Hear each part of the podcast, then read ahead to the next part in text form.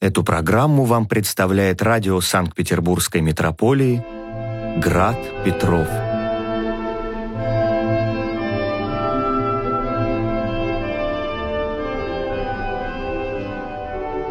Слушайте нас в радиоэфире и на сайте graddefиспетров.ру.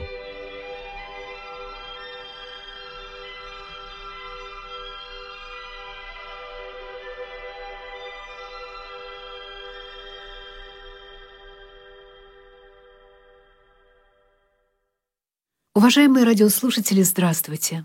Алкоголь и наркотики, деньги и власть, сексуальные партнеры, азартные игры и пища часто становятся непреодолимой силой, требующей от человека полного повиновения. Как это происходит? Как люди попадают в сети разнообразных видов зависимостей? Какие из них наиболее опасны? Об этом мы будем говорить в специальном цикле передач с психологом, руководителем школы независимости, занимающейся проблемами реабилитации наркоманов и алкоголиков, Валентиной Владимировной Новиковой. Здравствуйте, Валентина Владимировна. Добрый день. Итак, Валентина Владимировна, сегодня у нас первая встреча из нашего цикла. Мы начнем беседу с самого начала, с самых корней. Корни зависимости. Откуда они произрастают? Как в человеке укореняются разного рода зависимости? Вот об этом мы, наверное, сможем поговорить, но прежде, пожалуй, стоит поговорить о возникновении самих зависимостей на территории нашей страны. Итак, виды зависимости и их возникновение в России. Если некоторые виды мы уже считаем своими, родными, так сказать, то другие виды проникают к нам в последние десятилетия совершенно неожиданно, и поэтому их опасность, наверное, наиболее высока. Ваше мнение и пояснение ко всему этому? Сразу хочу оговориться, что для такой глубокой, аналитической, ретроспективной информации или анализа у меня недостаточно информации, скажем угу. так. Во-первых, цифр никто не знает. Если мы будем говорить о цифрах, разные источники говорят о совершенно разных вещах. Я могу, конечно, опираться, поскольку я не стою где-то там у вершин власти, где известны, допустим, цифры, тенденции и все прочее, то я могу анализировать и рассуждать о вопросе, исходя из своих наблюдений, безусловно, основываясь на тех данных, которые доступны, которые можно сопоставить и выйти на какую-то свою точку зрения по этому поводу.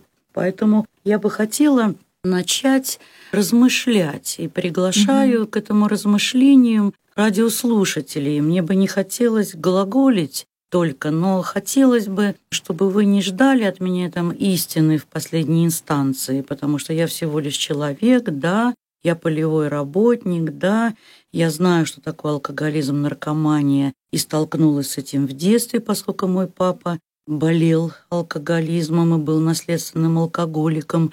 Несмотря на его замечательный статус, он был инженер-подполковник, очень умный человек. У него было 28 изобретений в области военной техники. В общем, мы спали спокойно, потому что такие мужчины охраняли нас, так сказать, оборону нашей Родины и прочее. Но Шутка в том, что тогда никто не имел даже представления о природе этого заболевания. Ну, они, конечно, были все облучены, Стронцы выводят красное вино, как вы угу. понимаете. Ну, в общем, они умирали пятиэтажками. Эти славные, замечательные, отдавшие свою жизнь Родине люди. Израненные психически, израненные физически, искореженные от облучений и прочее. И многие из них были наследственные алкоголики, но об этом никто не знал и не подозревал. Поэтому я руководствуюсь своим жизненным опытом, опытом своего сердца, профессиональным опытом и тем данным, которые я смогла собрать еще до начала своего 13-летнего марафона работы непосредственно с алкоголиками, наркоманами. До этого я 7 лет училась, и мне была представлена возможность изучить способы помощи и виды помощи в скандинавских странах, в европейских странах, на американском континенте – и мне предстояло, поскольку я открывала первый центр терапии зависимости в государственном учреждении, сделать нелегкий выбор, на чем остановиться, что годится нам и что приживется на российской почве, И я сопоставляла это с некими воззрениями православных священников, из которых были те, которые посвятили проблемы трезвости свою жизнь. И как-то из всего из этого вместе сложилось то, чем я сейчас занимаюсь. И я сколько лет работаю, столько лет и размышляю. На сегодняшний день я могу заявлять совершенно определенно, что, во-первых, долгое время господствовало убеждение, что алкоголики и наркоманы – это антисоциальные люди, это вообще антисоциальное поведение, и это преступники.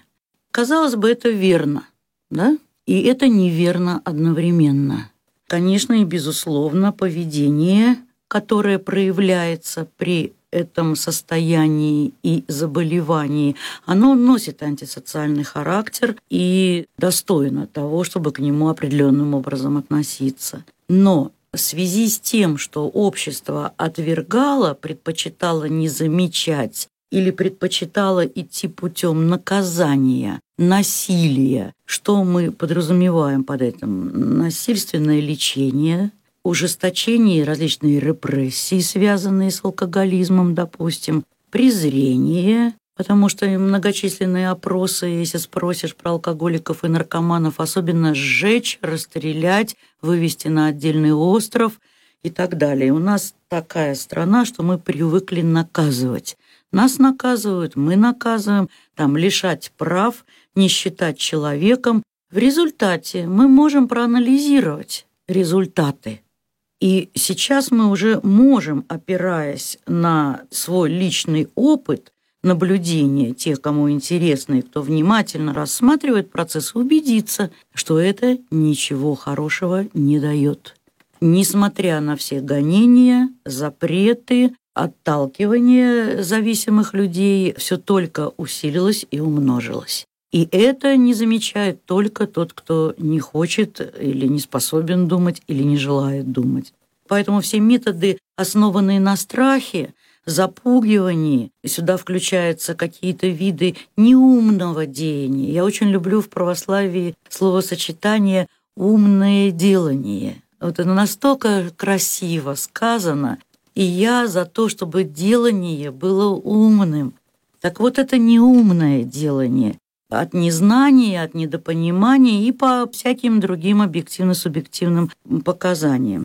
Поэтому вот это зашивание, подшивание, торпеда и спираль, кодирование, зароки, что только не делают для того, чтобы там помочь, а в результате испугать. Это нереально, это не работает.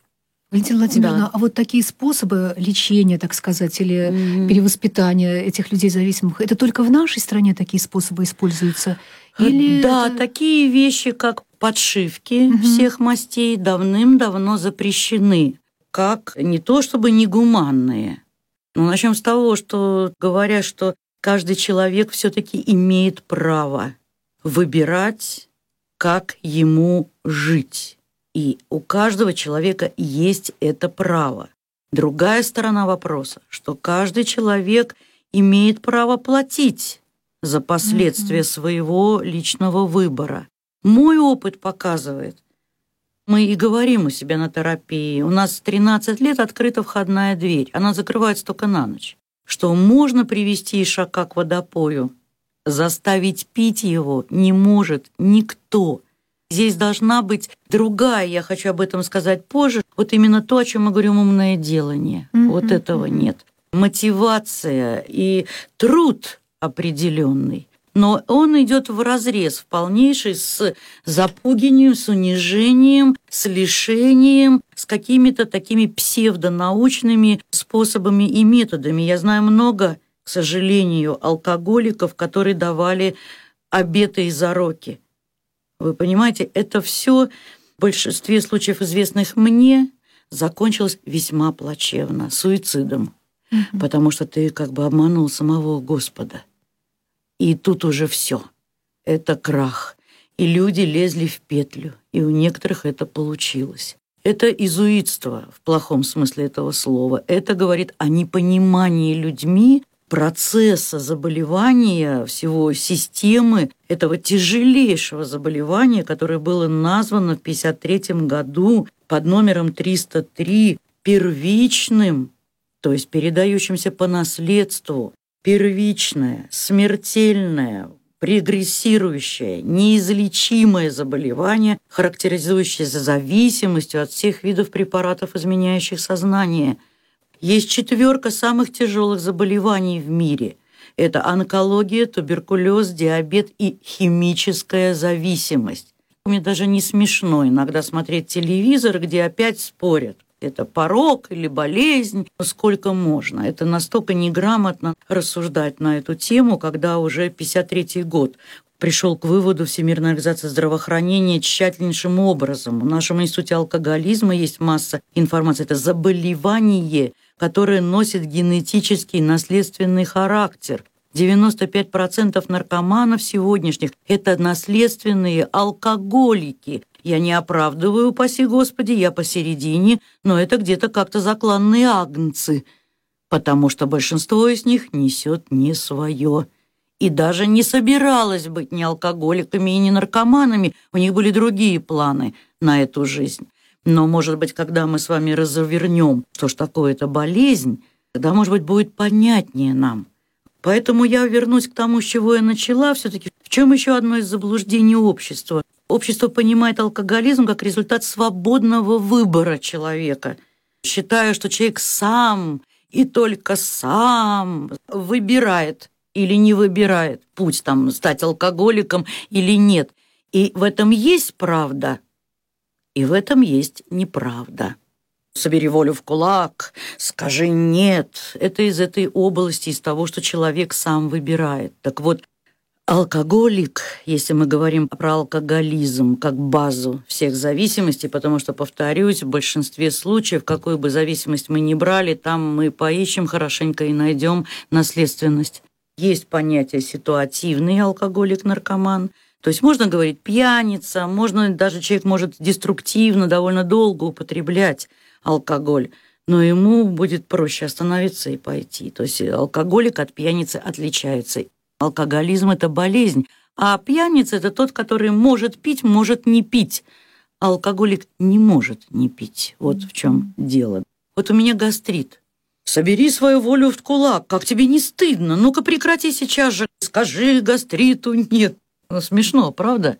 Как и с любым другим заболеванием, не так все просто – я ни в коем случае не обесцениваю значение воли, правда посередине. Но алкоголика воля подчинена целиком и полностью. Поэтому этот взгляд, что человек сам выбирает, ошибочен.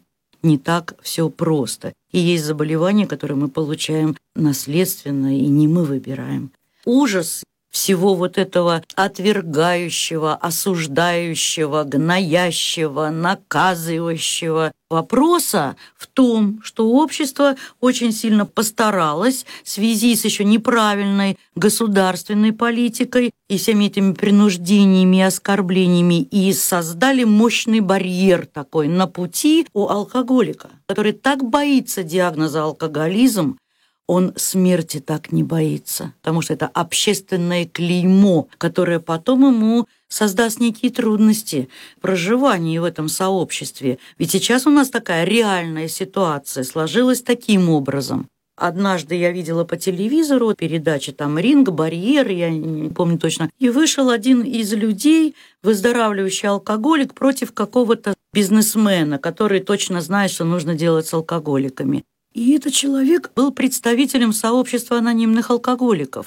Это такое сообщество объединяет людей, которые хотят решать проблему алкоголизма, которые поняли уже, что просто так никакой силой воли это не решить. И туда собираются люди, которые делятся друг с другом опытом, силами, надеждами. Впереди идут те, которые пошли 75 лет назад, и ты пристраиваешься, так сказать, есть книги, есть опыт, Вместе, вместе, кучей, один за другим, один протягивает руку другому, не пробираются из этой смертельной, неизлечимой, прогрессирующей болезни. Повторяю, болезнь неизлечимая. Соленый огурец свежим не станет никогда, говорят о себе выздоравливающие алкоголики. Но исцеление, как восстановление целостности личности, возможно. Возможно.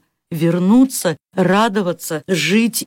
Но не так это просто, и особенно, когда ты ищешь этой помощи там, где ее не могут оказать. Так вот, этот бизнесмен и чуть ли не весь зал посмеивался над этим выздоравливающим. На тот момент у этого человека было 20 лет трезвости. Алкоголики, сколько анекдотов. То есть у нас получается, что пить не стыдно, я как все. А назвать себя алкоголиком, да, это диагноз такой, да, я алкоголик, у меня аллергия на алкоголь, говорят выздоравливающие алкоголики, которые, слава богу, и в нашем городе давно уже существуют это стыдно. И все подсмеиваются, хихикают. И я просмотрела эту передачу до конца, испытывая искреннюю боль, сожаление и сострадание, и э, ужас от того, что я не могу сейчас оказаться в этой аудитории в Москве и людям дать обратную связь, что они делают. Они смеются над тем, кто осмелился честно сказать, что он алкоголик, что он решает эту проблему, и весьма успешно, 20 лет трезвости, к этому всему отношению, вот этому барьер такой отношение общества и неправильная государственная политика. Упаси Господи, я не алкоголик. Вот ты алкоголик. Ты... И из-за этого из 100% 90 погибнут. 90 потому что они не захотят этого диагноза. Сама ты дура, скажут они жене, сами вы дураки, скажут они своей семье, и начальник тоже дурак, ему все мерещится, и они будут отбиваться, как на войне до последнего, и погибать без помощи. И это неправильно.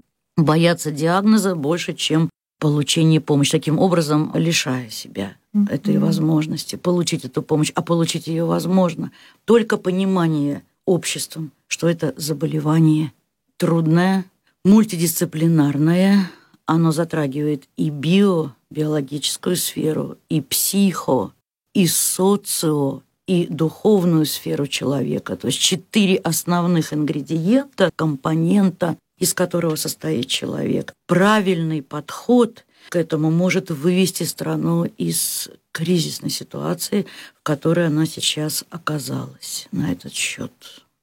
Итак, мы сейчас можем сделать вывод. Во-первых, алкоголизм и наркотическая зависимость — это просто заболевание, как и другое заболевание любое, которое человек получает, к сожалению, по наследству. Абсолютно. Второе, роль общества в развитии или, наоборот, в лечении этого заболевания переоценить очень сложно, потому что общество каким-то образом сильно влияет Колоссально, на это. Да? да, мы об этом да. поговорим И еще. третье, если человек не признает, что он болен, как вы сказали, как он, если не признает, что у него язва желудка или там сердечное Да, заболевание, да. то болезнь Да. придет в такие стадии, когда уже выйти из них Да. будет невозможно, Да, и это приведет да, к гибели. да, вот такие мы выводы делаем из того, Да. что вы нам сказали. Я бы сейчас хотела сказать немножечко о наркомании. Во-первых, коснемся тех времен, когда был Советский Союз. Тогда у нас не было ни проституции, ни наркомании. Все мы об этом знаем. Это такая же правда, что солнце не восходит и не заходит. Все это было, общество было очень больное и закрытое, поэтому мы ничего просто не знали. Сейчас у нас это все вываливается, но раньше было тоже много чего из того, что мы порой видим по телевизору. Сейчас просто об этом не принято было говорить. Конечно, масштабы это имело другие.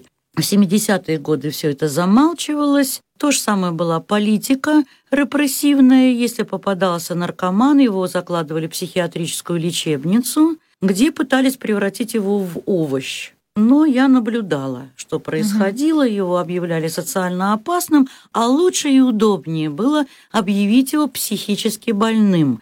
Мировое сообщество психиатров не принимало советских психиатров довольно долго в свою компанию. Честно и прямо говоря, что советская психиатрия в тот момент была карательной инакомыслящие, те, кто был не согласен с политикой партии, и все те, кто каким-то образом своим поведением, выбором, мнением отклонялся от кодекса строителя коммунизма, в общем-то, самый дешевый способ был объявить его психически нездоровым, и психиатрия имеет безграничные возможности, как личность разрушить до такой степени, что, в общем, она может не подлежать восстановлению вообще. Кто-то приходил в чувство, кто-то так и не вернулся оттуда. В середине 80-х годов еще был СССР, но уже тогда Где-то 46 тысяч наркоманов были официально на учете, но говорят, что, знаете, статистика – это такая штука. Кто как хочет, так ей и крутит. Поэтому не знаю, насколько можно всерьез относиться к этим цифрам. Где-то порядка официально 46 тысяч к 80-м годам. В 96-м уже 3-5 миллионов. Но я думаю, что все это можно умножать ну, на 10 и не ошибешься, как правило. Россия входит потому что Россию открыли для наркотиков. Перестройка – это сложный был процесс, вот, и антироссийский был процесс, на мой взгляд, потому что я понимаю, что когда ломка идет старого и восстановление нового, конечно, сложные процессы идут, но с другой стороны, я не верю, что под солнцем есть что-то новое. Знаете, я, видно, старею, поэтому везде начинает мне мерещиться происки империализма, что называется. Я все-таки из пионерского детства но правда ведь в том, что сказано, что эту страну в лоб не взять. По первым репатриантам доклад был сделан Гитлеру о том, что мой фюрер, мне страшно это говорить, но эта страна непобедима. На основании чего все 90% а, первых белорусских девушек, которые были отправлены в Германию, было 90% девственниц. И это потрясло немецкое руководство. И пока мы дрались с немцами, американцы наблюдали и анализировали. Головы-то у них хорошие. Каким образом нашу страну растворить в этом пространстве? Что линейно бить в дух не получится, слишком он силен, поэтому нужно действовать другими способами. Там есть просто такие выражения, которые вот сейчас уже можно проверить. Они будут носить нашу одежду, они будут петь наши песни, Поэтому страна стала открытой для наркотиков, и наркотики сюда рванули. Россия гигантский совершенно рынок. Что на сегодняшний день? Россия входит в пятерку крупнейших производителей экспортеров синтетических наркотиков. И хватит считать, что нас, бедных, кто-то все примаривает. Нет, это не так пятерка крупнейших, повторюсь, производителей и экспортеров синтетических наркотиков. Подпольные фабрики существуют практически во всех крупных городах Российской Федерации. Москва, Питер, Волгоград, Екатеринбург, Калининград и так далее. Плюс хорошо отлаженные и налаженные во время афганской войны каналы прохождения наркотиков из Афганистана и Пакистана. Плюс Широко известная Чуйская долина. Когда-то СССР у нас наркотики росли, произрастали в южных городах. Это Донбасс, Молдавия. В основном экспортеры были Мака, Молдавия, конопли и прочее, Украина и, конечно же, Азия. Чуйская долина, в которой паслись и в советские времена и продолжают это делать до сих пор. Поэтому Азия. Плюс еще в 93 году была задержана на Выборгской таможне первая огромная партия кокаина. Это были отголоски того, что накануне, вот в этом 93 году, российские деятели имели встречу с колумбийским картелем и составили с ними некое соглашение. Это я говорю к тому, чтобы у нас был реальный взгляд.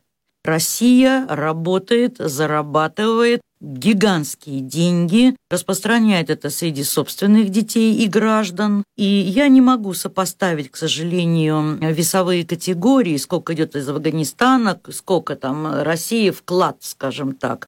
Но, тем не менее, наркотиков много, очень много, и мы их и производим, что называется. Я думаю, что этим объясняются еще гигантские состояния людей, которые не подвластны ни учету, ни контролю, их состояние никто не анализирует, и мы идем по старому пути – закрывать глаза. Бить холопов, как говорится, а паны, они вне закона. Вы считаете, что распространение наркотиков ну, как бы на двух китах покоилось. Первый кит – это то, что э, Россию хотели разложить морально, нравственно и духовно вот да. с помощью наркотизации. Да.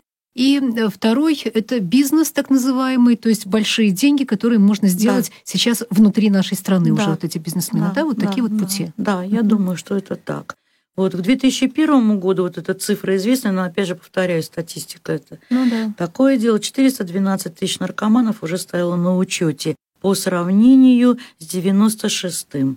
3-5 миллионов. Ну, этого не может быть. Если там 3-5 миллионов, то в 2001 Мне трудно даже эту цифру сосчитать. То есть на сегодняшний день нет ни одного города, ни одного населенного пункта, в котором бы невозможно было бы найти все виды наркотиков. А можно выйти в интернет.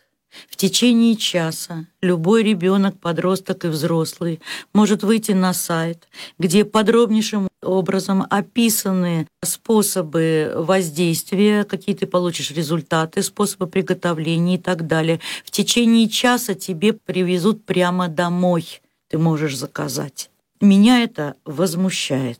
Хочется просто крикнуть, ребята, ну сколько можно? Что ж мы позволяем делать со своими детьми? Где наши хваленые службы? Я не верю, что нет мощности для того, чтобы в интернете находить, блокировать. Я наблюдаю другой процесс.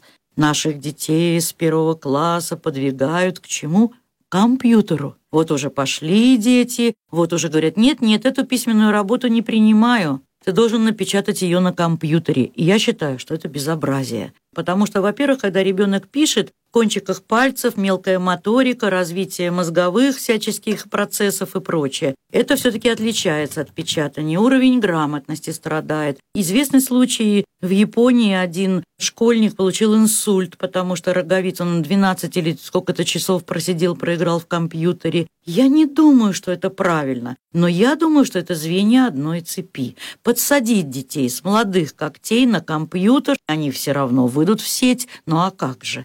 Выйдут на порно-сайты, выйдут на наркотические сайты. Для этого хорошо работают целые мозговые штурмы, институты, потому что это грандиозный бизнес который приносит грандиозные состояния – алкоголизм, наркомания, продажа оружием и фармакопея.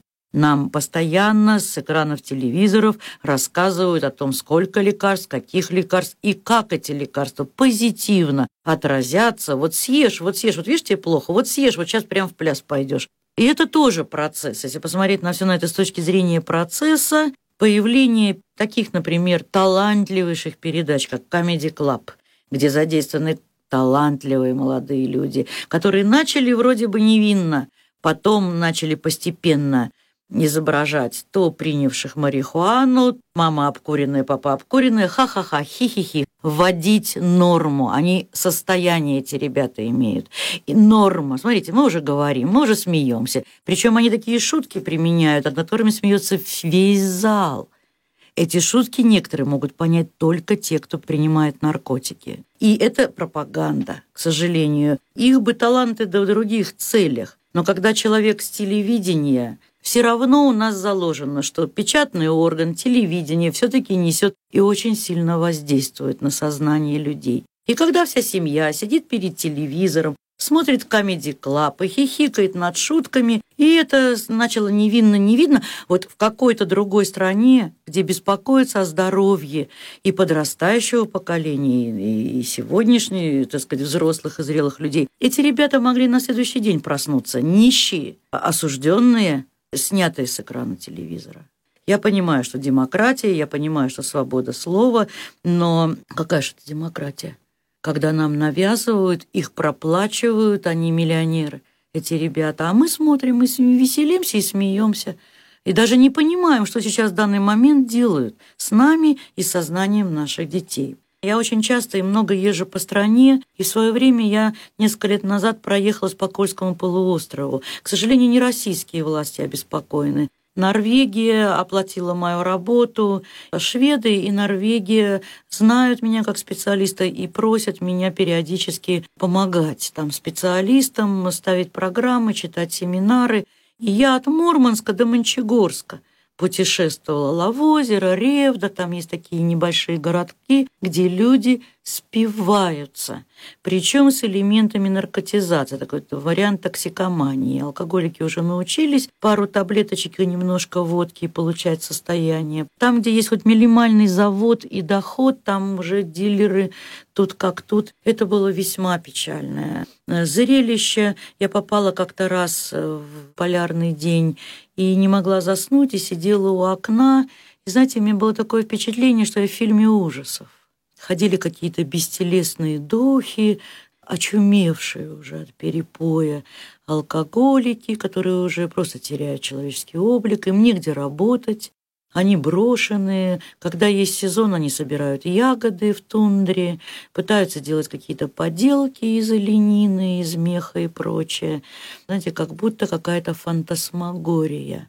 Люди брошенные, люди как умеют выкарабкиваются, а в основном они не умеют этого делать на эти деньги, что они выручают дешевле бутылку водки купить и забыть о том, в каком ты состоянии находишься. Если говорить о военных, то они весьма в плачевном состоянии тоже у нас находятся. В свое время я привезла сюда программу помощи служащим, которые применяются в любых цивилизованных странах, где умеют считать деньги. Там подсчитано, что дешевле предугадать, чем потом лечить человека. Вот лечение, которым я занимаюсь, оно, в общем, самое дорогое лечение в мире. Оно не имеет отношения к медикаментам.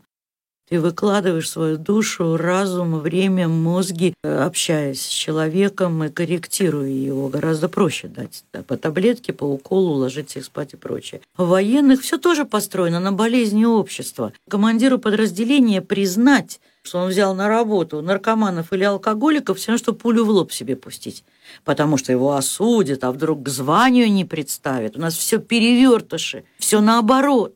Десять лет назад ко мне обратилось руководство Московского района Комитета по семье и детству и попросило провести пять родительских конференций, в том числе в авиагородке, где была самая тяжелая ситуация на тот момент, где обнаружили, взяв тесты перед вылетом двух пилотов в состоянии нетрезвом, в наркотическом опьянении.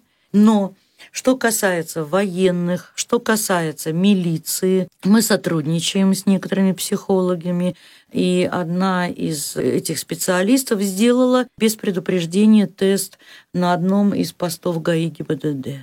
Из десяти присутствующих трое было в наркотическом опьянении. Где-то как-то она услышала «не лезь не в свое дело». Ну, деньги нужны как воздух. А как же, когда наркоман стоит на дороге, беспредел. Но ее остановили. Потому что, повторяю, признать, что я не доглядел, или хотя это смешно, почему не применить этот детектор лжи при приеме в органы охраны правопорядка ГИБДД, я не понимаю. Начальник же не ясновидящий. Но признать ему, что он этого не увидел или что стыдно, он получит порицание и прочее. Если бы он получил не порицание, возможно, за бдительность, за заботу о гражданах, за честный подход к работе и сказал бы, ребята, простите, у меня три наркомана образовалось, давайте думать, давайте сделаем закрытую клинику для ГАИ, чтобы там не было других. Там, ну, есть специфика некая такая. Потому что, когда к нам приходят лечиться люди из милиции, ему трудно. Тут сидят тебе наркоманы, тут сидит милиционер-наркоман, который вроде их ловил. Есть трудности, правда, потом они все сглаживаются, но ну хорошо, давайте сделаем клинику для гаишников, для военных, пожалуйста, для подполковников, для лейтенантов, для, пожалуйста, лишь бы помощь оказывалась. Люди получали, может быть, система потихо и не выкидывала – в лучшем случае предложат перевестись на другое место работы, на другой пост, или потихо иди, иди отсюда, отползай. Знаете, по собственному желанию. Этот человек уходит, у него отнимают и работу, и никто ему не оказывает помощи. Угадайте с трех раз, помогает ли ему это. Дальше не продолжать употреблять наркотики. То есть все передернуто, все с ног на голову. За то, что надо хвалить, казалось бы, за это порицают, и поэтому люди остаются сами предоставленные семье, без помощи. Наркомания – это некая латмусовая бумажка. Зеркало общества – это просто крайнее проявление каких-то процессов, происходящих в обществе. Например, алкоголизм у нас не любят приравнивать к наркотикам. А это ведь наркотик. Самый натуральный, причем социально приемлемый, Алкоголизм на самом деле гораздо более тяжелое заболевание, чем наркомания. Оно тяжелее. А наркомания – это просто, если правильно выстроен процесс. Поэтому страшно признать обществу, что алкоголизм – это наркомания. Тогда придется назвать наркоманами чуть ли не большую часть населения страны. Ну, кто ж на это пойдет? Мы же правду не любим о себе говорить, каяться не любим. Мы привыкли замалчивать все это дело.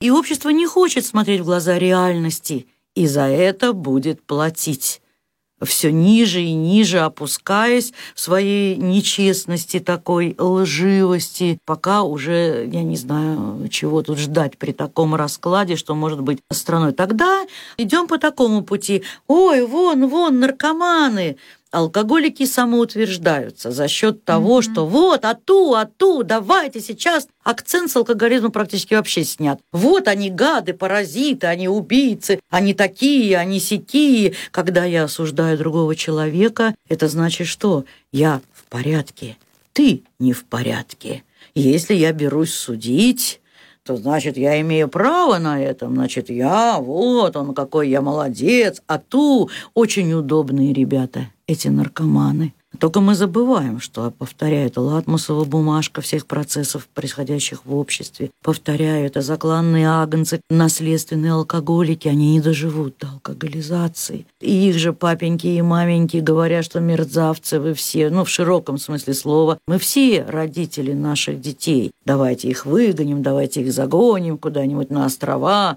а лучше расстрелять. Поэтому мы делаем их виноватыми, и тем, что мы их изгоняем, делаем виноватыми, наказываем, опять мы приходим к тому, что дешевле повеситься, чем пойти лечиться. Страшно засветиться, потому что будут всю жизнь осуждать и такие всяческие процессы, которые не помогают людям искать, находить адекватную помощь. Приглашаю вас все-таки перейти к более конкретному знанию о заболевании. Что же такое алкоголизм и наркомания? Это как болезнь. Хотя про общество тоже хочется сказать. Вот вы сейчас сказали, что алкоголизм и наркомания самые распространенные и это меня задело, потому что правда в том, что это тоже не совсем правда. Это яркие и бросающиеся в глаза. Это то, что общество нашло себе, так сказать, как мальчиков для битья. Да, мы страдаем от такого количества алкоголиков и вообще химически зависимых людей. Но правда в том, что зависимости на сегодняшний день насчитывается до 200 видов. И все да. они присутствуют в нашей стране. И все они присутствуют в нашей стране. Только, знаете, в своем глазу-то, сами понимаете, да? Зависимость и от еды, и зависимость от власти, и зависимость от другого человека, а зависимость от э, табака, от азартных игр, обжорство как зависимость. Боюсь, что я их все не перечислю.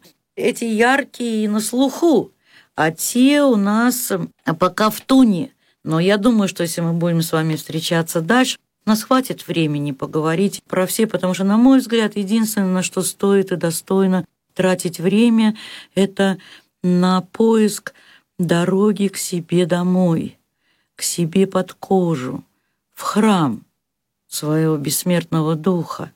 А ответ на вопрос, который мучает людей, осознаваем или не бессознательно всю его жизнь. Кто я такой?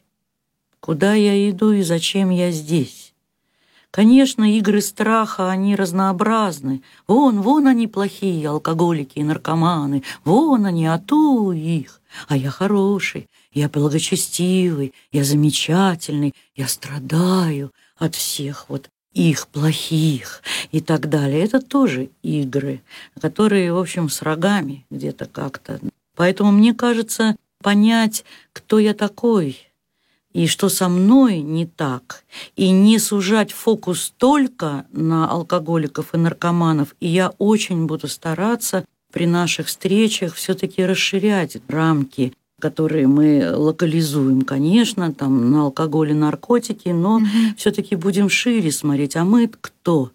Не являемся ли мы алкоголиками, наркоманами тоже, не употребляя алкоголя и наркотиков? Ибо алкоголик и наркоман – это не только человек, который употребляет алкоголь и наркотики, это тип личности, который убегает от жизни, боится жить и так далее. Но об этом скажем попозже. Наших последующих встречах. Да, да? я надеюсь. Да. Сегодня в нашей первой передаче мы говорили об алкоголизме и наркотиках. Эти два вида, наверное, самые распространенные и одни из самых тяжелых видов зависимости – мы признали, что эти состояния человека не есть просто вот как бы дурные привычки, это состояние болезни. Но состояние болезни каждого человека подогревается состоянием болезни всего общества. То, что нам сегодня рассказала Валентина Владимировна, явно показывает на болезнь того общества, в котором мы сейчас с вами находимся. Общество, которое идет таким путем, обречено на саморазрушение. Пока мы на этом остановимся, и наши мысли, и какие-то выходы, пути выхода мы, наверное, будем искать в следующих наших встречах. А сейчас, Валентина Владимировна, нам остается поблагодарить вас. Спасибо большое за эту передачу. Спасибо, что пригласили. Я напоминаю, что в этой встрече участвовал психолог, руководитель школы независимости Валентина Владимировна Новикова. До свидания. Передачу подготовила Людмила Зотова.